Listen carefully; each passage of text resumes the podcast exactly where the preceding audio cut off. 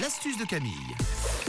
Allez, à 7h10, on pousse les portes de l'atelier de Camille et on continue un petit peu notre travail de bonne conscience et surtout euh, de zéro déchet. Oui, une astuce économique pour réutiliser la peau de vos poires. Aujourd'hui, les poires, c'est très très bon. Vous allez peut-être les cuisiner d'ailleurs en, dessert à Noël. Mais généralement, bah, c'est vrai qu'on enlève la peau et qu'on la jette à la poubelle. Alors qu'on peut faire de bonnes choses avec la peau des poires. Vous allez pouvoir la garder et on va se fabriquer ensemble un sirop de poire. C'est vous qui l'aurez fait et vous allez voir, c'est économique. Alors pour cette astuce, vous aurez besoin de vos pelures de poire, d'une casserole, de sucre et d'une petite bouteille en, verre finalement pour, euh, pour stocker votre sirop de poire fait maison.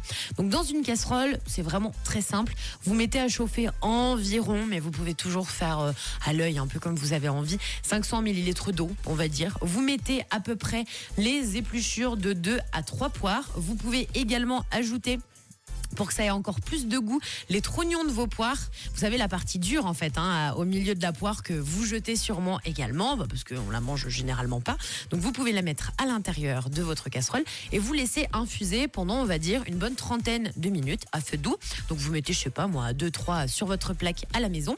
Et au bout de 30 minutes, vous ajoutez 100 grammes de sucre. N'en mettez pas plus parce que la poire, c'est déjà un fruit qui est super sucré quand on le mange. Donc, si vous mettez trop de sucre, ça va être un sirop très très très sucré.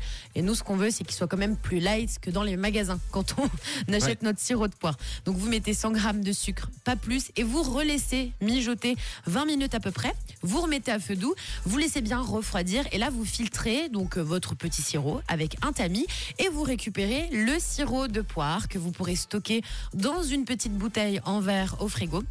Et puis voilà, les amis, le tour est joué. Vous aurez un sirop de poire fait maison pour vos goûters et même pourquoi pas pour vos desserts de Noël pour aromatiser un dessert ou un gâteau. Vous avez envie d'avoir euh, ce côté un peu sucré avec le goût de poire. Vous pouvez en rajouter dans vos jolies pâtisseries pour les fêtes. Donc à faire de toute urgence, c'est économique. Ça vous prend vraiment pas beaucoup de temps et ça évite le gaspillage. Et puis c'est bête, mais alors si là par exemple vous n'avez pas du tout d'idée cadeau, eh ben C'est très cool, c'est vrai. Il y a possibilité de faire un super beau cadeau très personnalisé, très personnel. Vous pouvez mettre un petit ruban autour, ça peut Ouais. être trop joli.